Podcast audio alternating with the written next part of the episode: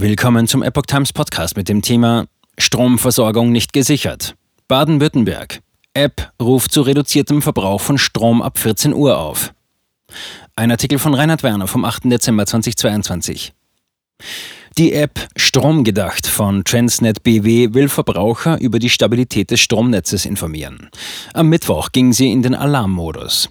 Bis Dienstag, 6.12. stand die Stromampel der App Stromgedacht des baden-württembergischen Netzbetreibers Transnet BW immer auf grün. Dies bedeutete Stromversorgung gesichert. Am Mittwoch war es damit vorbei. Erst war es der gelbe Warnmodus, auf den die App schaltete. Ab 14 Uhr war sogar der rote Alarm angesagt.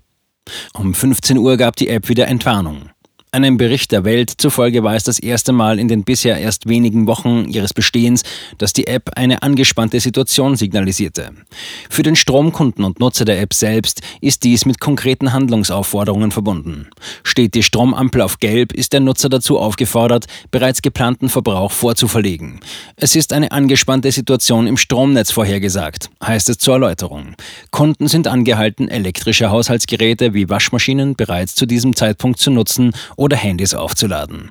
So soll eine Überlastung des Netzes vermieden werden, wenn die befürchtete Lage eintritt. Springt die App auf Rot, wie dies am Mittwoch ab 14 Uhr der Fall war, ist die angespannte Situation eingetreten. Der Appell Bitte hilf mit richtet sich an den Kunden und er ist aufgefordert, seinen Stromverbrauch aktiv zu reduzieren, um mitzuhelfen, das Stromnetz stabil zu halten.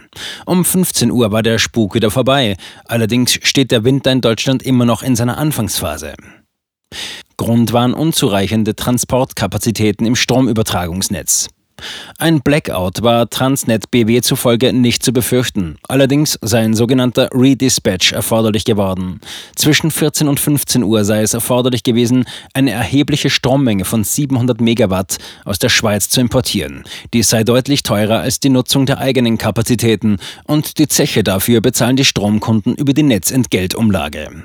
Die Begründung für den Stromengpass bestätigt, was Kritiker einer ideologischen Energiewende seit jeher ins Treffen geführt hatten, es kann in Deutschland immer wieder einmal über Tage hinweg zur sogenannten Dunkelflaute kommen. Es scheint keine Sonne, es weht kein Wind und deshalb entsteht nicht ausreichend Strom aus erneuerbaren Energien, um die Nachfrage zu decken. In den vergangenen Tagen war immerhin wieder die Erzeugung von mehr Windstrom in Norddeutschland möglich. Allerdings, so eine Transnet-BW-Sprecherin zur Welt, kam nur wenig davon im industrialisierten Süden an. Auslöser der Lage seien unzureichende Transportkapazitäten im Stromübertragungsnetz gewesen. App soll bei Bewältigung großer Herausforderungen helfen. Allerdings habe angesichts des fehlenden Windstroms aus dem Norden auch die zusätzliche Stromerzeugung im Süden, meist aus Kohle, am Mittwoch nicht zur Bedarfsdeckung ausgereicht. Deutschland will bis 2030 auch die eigene Stromerzeugung aus Kohle beenden. Das letzte Kernkraftwerk des Landes soll Ende März 2023 vom Netz gehen. Am Strommix in der Schweiz, die zu den Notversorgern Deutschlands an Tagen wie dem vergangenen Mittwoch zählt, ist Kernkraft zu knapp 30 Prozent beteiligt. Um die Kosten infolge der teuren Importe aus der Schweiz in Grenzen halten zu können, ruft die App von Transnet BW die Stromkunden dazu auf, den Verbrauch zu reduzieren. Die Sprecherin betont, je stärker der Verbrauch reduziert wird, desto weniger ausländisches Redispatch-Potenzial muss eingesetzt werden. Da private Haushalte ein Viertel des Stromverbrauchs bewerkstelligen, sollen diese ihren Stromverbrauch an die Netzsituation anpassen. Die Entwickler der App rechtfertigen ihre Notwendigkeit mit großen Herausforderungen. Diese brächten der zunehmende Anteil wetterabhängiger Energien bei der Stromerzeugung wie Wind- und Solarenergie sowie aktuelle geopolitische Entwicklungen mit sich. An sehr kalten Wintertagen kontrollierter Brownout möglich.